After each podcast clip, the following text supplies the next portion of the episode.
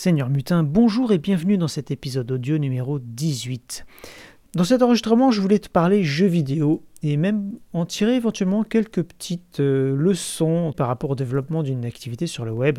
tu voir, c'est très léger, mais je sais pas pourquoi, j'ai eu un, flash par rapport à ça. Euh, pourquoi je voulais te parler de ça? Parce que, hum, eh bien, actuellement, l'actualité du jeu vidéo fait assez parler d'elle, notamment déjà parce qu'il y a eu un gros boom sur certains jeux, notamment euh, suite à ces histoires de confinement, tout ça lié euh, au coronavirus.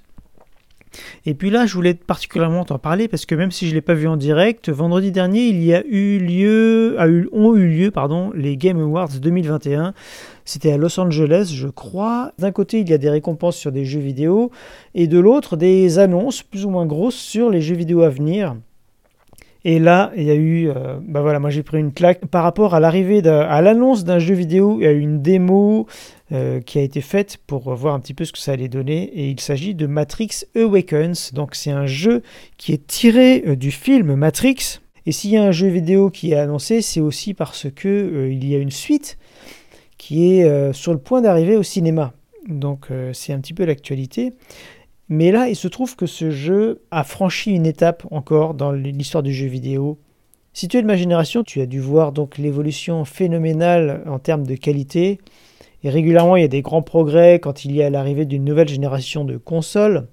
D'un côté, euh, Sony PlayStation et de l'autre, euh, Xbox avec euh, Microsoft. Microsoft, ils ont fait très fort aussi. Enfin, d'ailleurs, Sony aussi, puisque c'était pas les deux grands à l'origine dans le jeu vidéo. Bon, il y a aussi Nintendo bien sûr, hein, mais il y a d'autres sociétés qui étaient hyper connues à l'époque, comme Sega par exemple, et qui ont beaucoup décliné. Certaines d'entre elles ne sont plus que hum, créateurs de, jeux vidéo.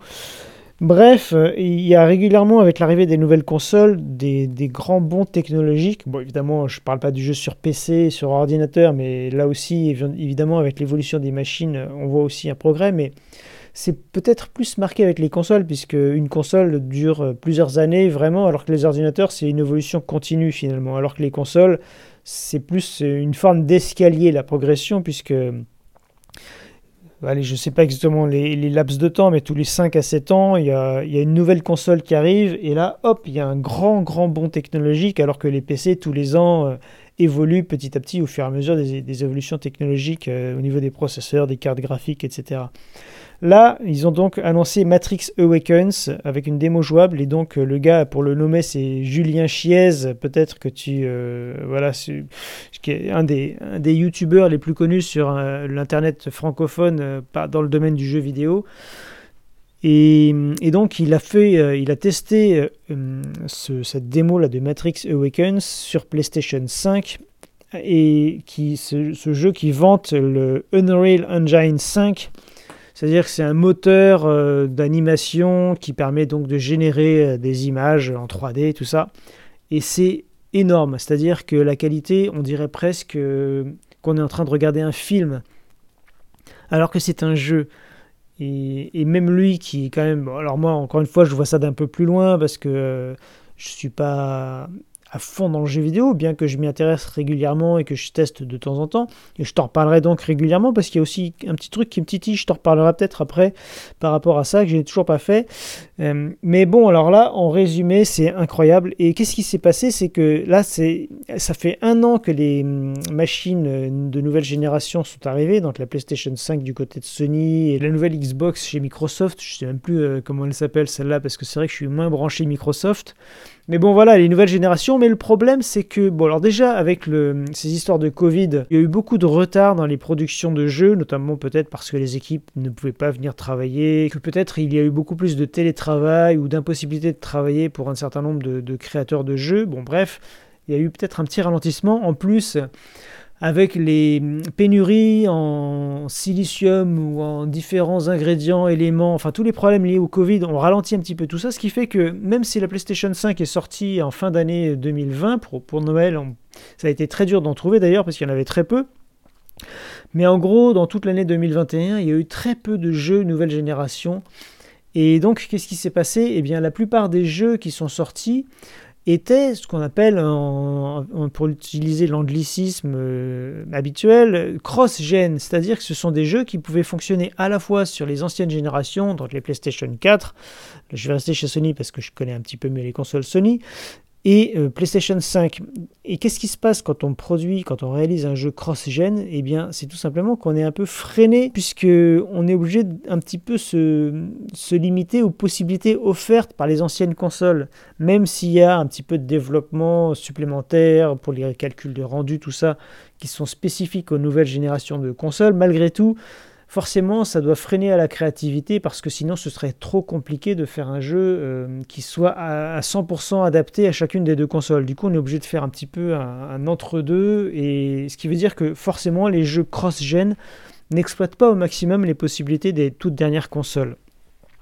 Là, avec ces Game Awards 2021, ils ont annoncé euh, une grande quantité de jeux assez gros qui vont sortir euh, en 2022 qui ne sont plus cross-gen, qui sont donc 100% euh, euh, next-gen, c'est-à-dire nouvelle génération de consoles, donc euh, parmi lesquelles ce fameux Matrix Awakens, et, là c'est une vraie claque, je te parle de celui-là parce que c'est vrai que je l'ai vu un petit peu plus en détail, mais il y a d'autres jeux également qui ont l'air incroyables en termes de qualité de rendu, de rapidité, de toutes les qualités d'image qui sont liées maintenant aux possibilités de ces nouvelles consoles. Alors bon, là je te parle uniquement de l'aspect visuel parce que on ne sait pas encore vont donner ces jeux au niveau euh, scénaristique, etc. Mais bon, déjà, en tout cas, au niveau euh, technologie des graphismes euh, et donc de tous ces rendus visuels, c'est incroyable. Ça tombe assez bien finalement que ce soit ce jeu-là qui soit parmi les premiers à vraiment annoncer les, nouveaux jeux next-gen, vraiment de haute qualité. Parce que finalement, quelque part, la thématique est parfaitement en adéquation.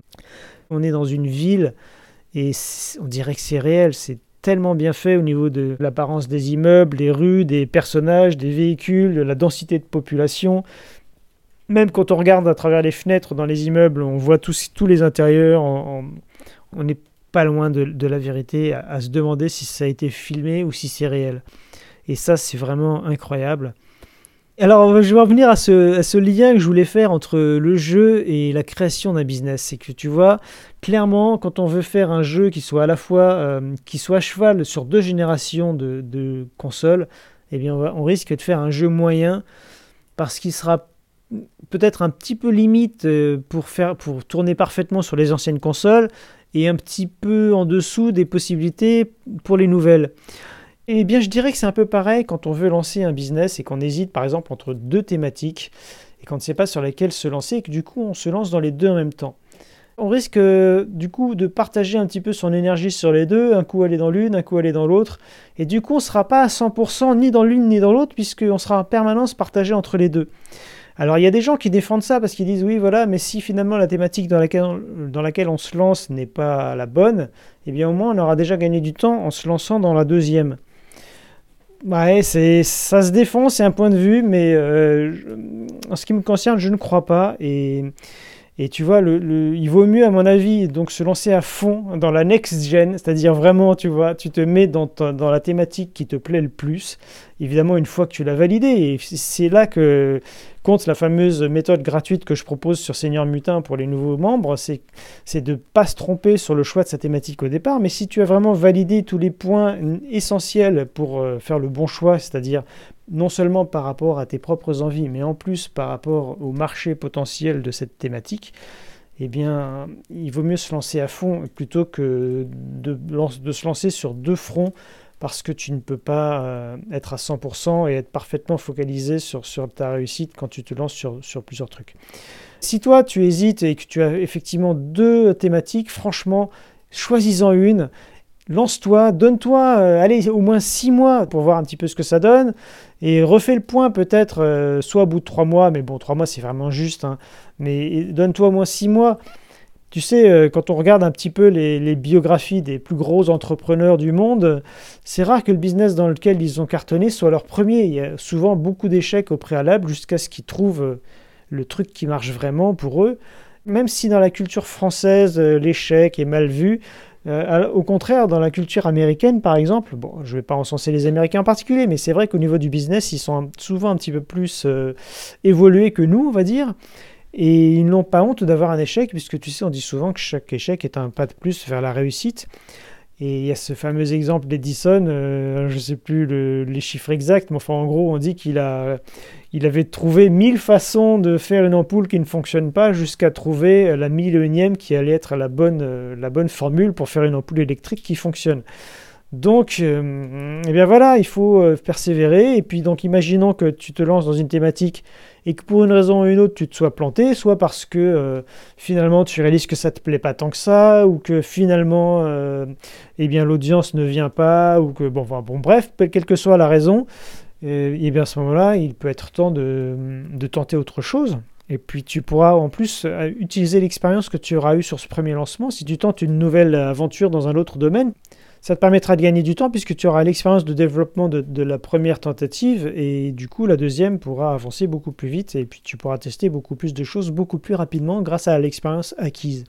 C'est pour ça qu'on dit souvent que l'un des meilleurs investissements, c'est l'investissement sur soi-même, en apprenant des choses, en se formant, en expérimentant et parce qu'une fois que tu as tout ça, eh bien c'est en toi et, euh, et, ça te permet d'être une nouvelle personne, une meilleure version de toi-même et de faire de plus grandes choses dans ta vie.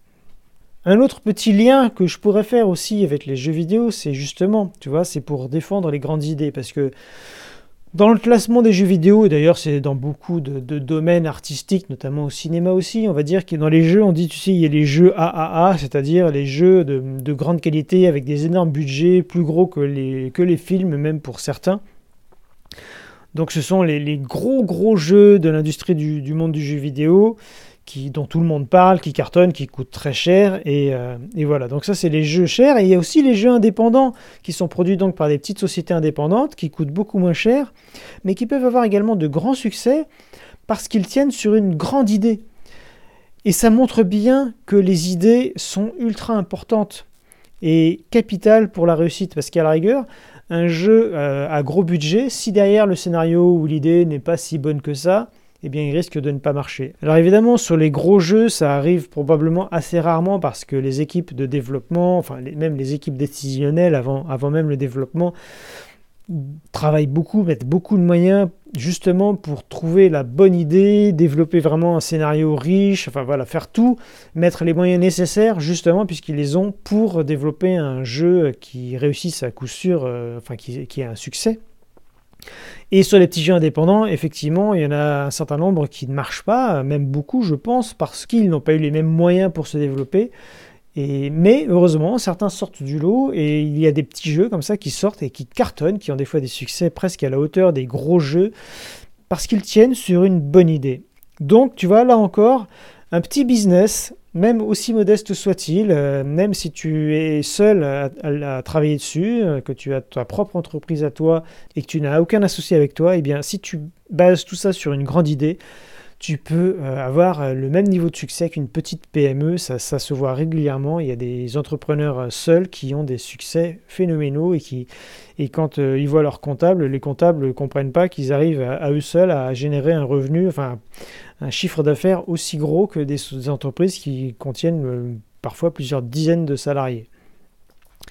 Et tout ça pourquoi? Ben, eh Parce qu'il y a une grande idée, et évidemment derrière du travail, de la persévérance, etc. Mais à la base, une, grande idée, et, comment trouver cette grande idée? Eh bien, tu le sais, trouver, c'est justement basé sur sa thématique idéale c'est-à-dire vraiment quelque chose qui puisse apporter une solution facile et rapide à des gens qui ont des problèmes pénibles et urgents dans une thématique, euh, une des principales thématiques du monde, ce qui fait tourner le monde. Et ça, encore une fois, j'en parle dans la formation disponible pour les nouveaux membres sur seigneurmutin.com. Toujours pour surfer sur le jeu, il y a ce qu'on appelle, je crois qu'on appelle ça la gamification.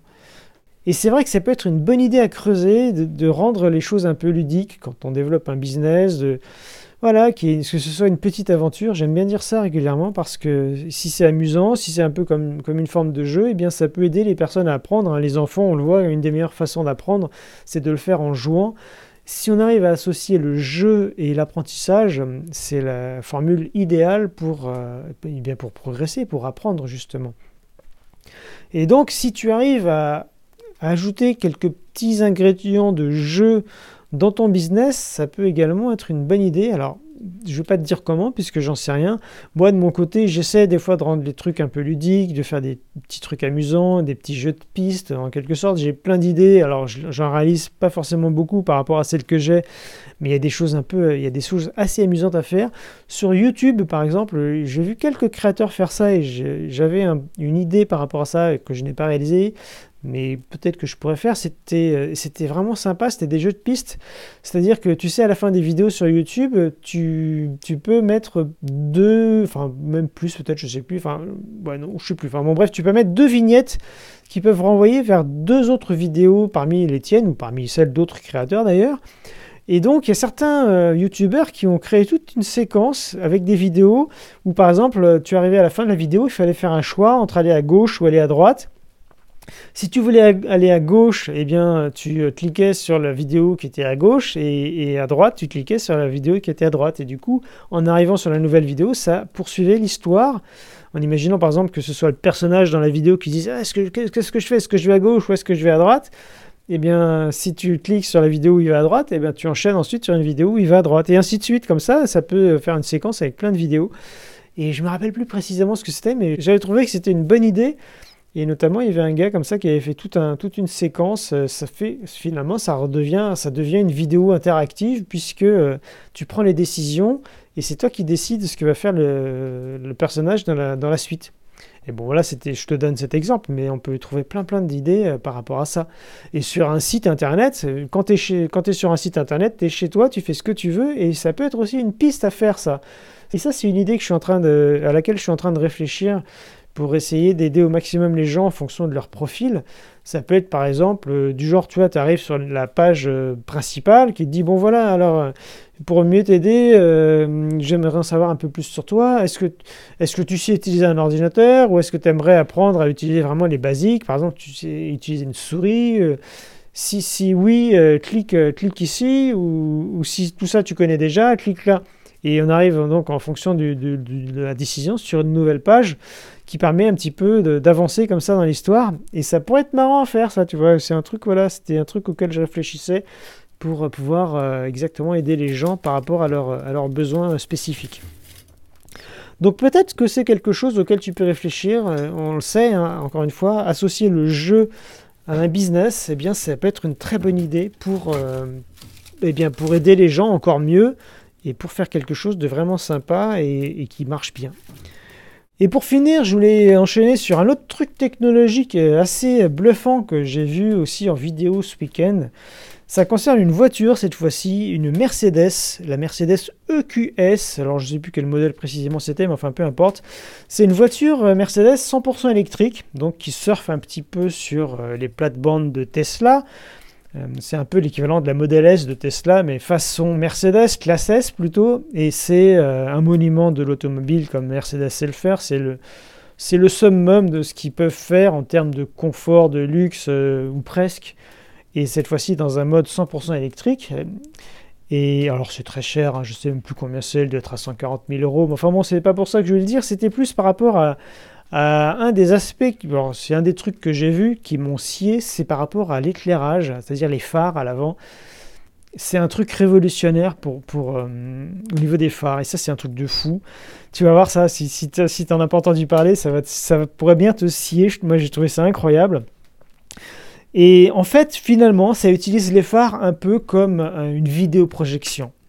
Pourquoi? Parce que la voiture analyse ce qu'il y a devant, et elle analyse ce qu'elle est en train d'éclairer avec ses phares et elle fait en sorte de ne pas éblouir euh, les véhicules que l'on suit ou les véhicules que l'on croise. Et du coup, quand par exemple tu suis un véhicule, elle va faire une zone, elle va délimiter la zone de la voiture que tu suis et elle, va, elle ne va pas l'éclairer. Donc tu vas clairement voir une sorte de carré noir non éclairé autour de la voiture et, du coup, elle, elle, sera pas du tout éclairée, mais tout le reste sera parfaitement éclairé.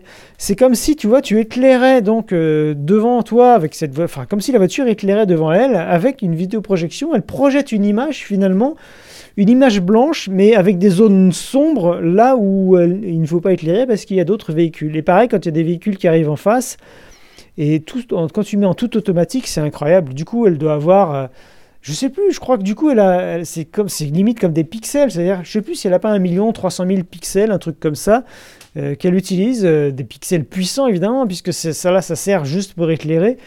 Et j'ai vu donc euh, la vidéo d'un gars qui, testait justement donc de rouler de nuit avec cette Mercedes.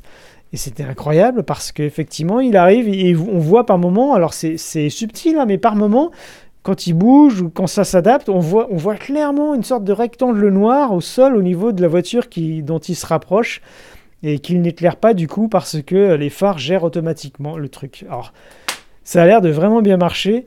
Et euh, voilà un des exemples de ce qu'on peut faire avec les nouvelles technologies. Et ça, c'est pas idiot. Le gars, je sais pas qui a pensé à ça, mais c'est vrai que c'est très futé d'avoir inventé un système pareil.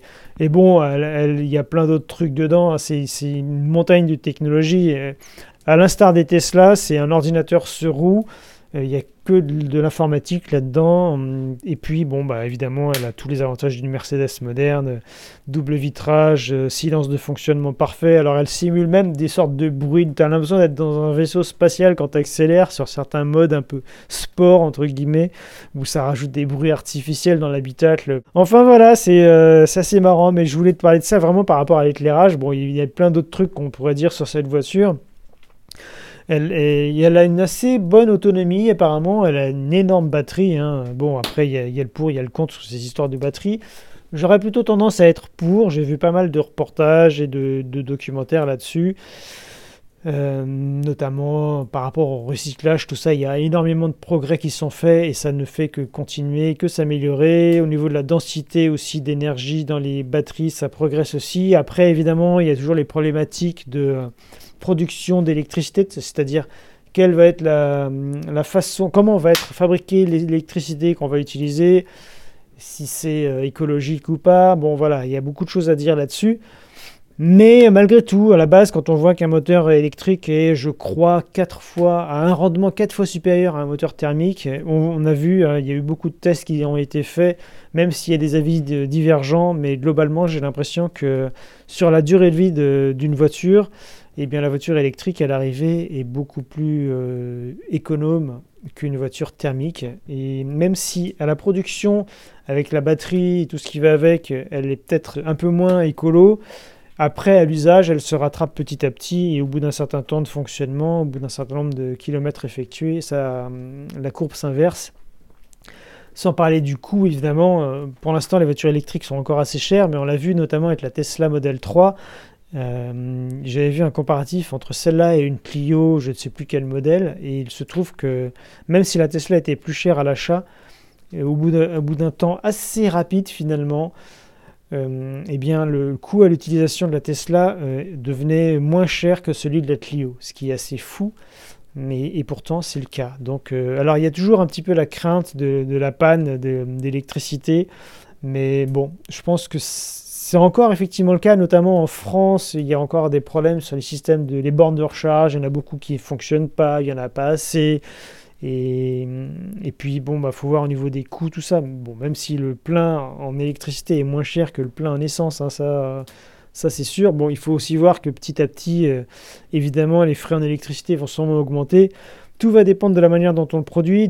tout va dépendre aussi pour chacun comment il recharge sa voiture. Si, imaginant que que tu aies un pavillon, que tu rentres chez toi le soir avec ta voiture électrique et que tu aies chargé euh, des batteries euh, avec ton panneau, ton toit solaire et que tu aies pu comme ça que tu recharges ta voiture en solaire.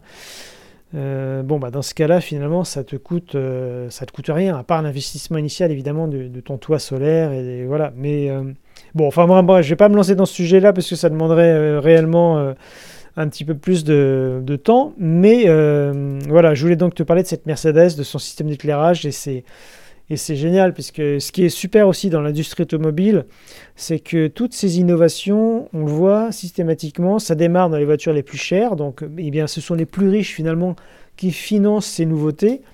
Et petit à petit, pour les innovations qui sont réellement euh, utiles, eh bien, ça descend en gamme et après, eh bien, c'est tout le monde qui peut en profiter puisque les coûts de revient baissent petit à petit et, euh, donc ça permet à tout le monde de pouvoir en bénéficier. Et, on l'a vu avec énormément d'améliorations comme l'ABS, les airbags, tous ces trucs-là qui avant, au départ, n'étaient que dans les voitures les plus chères et qui petit à petit était adopté sur les parcs automobiles entiers.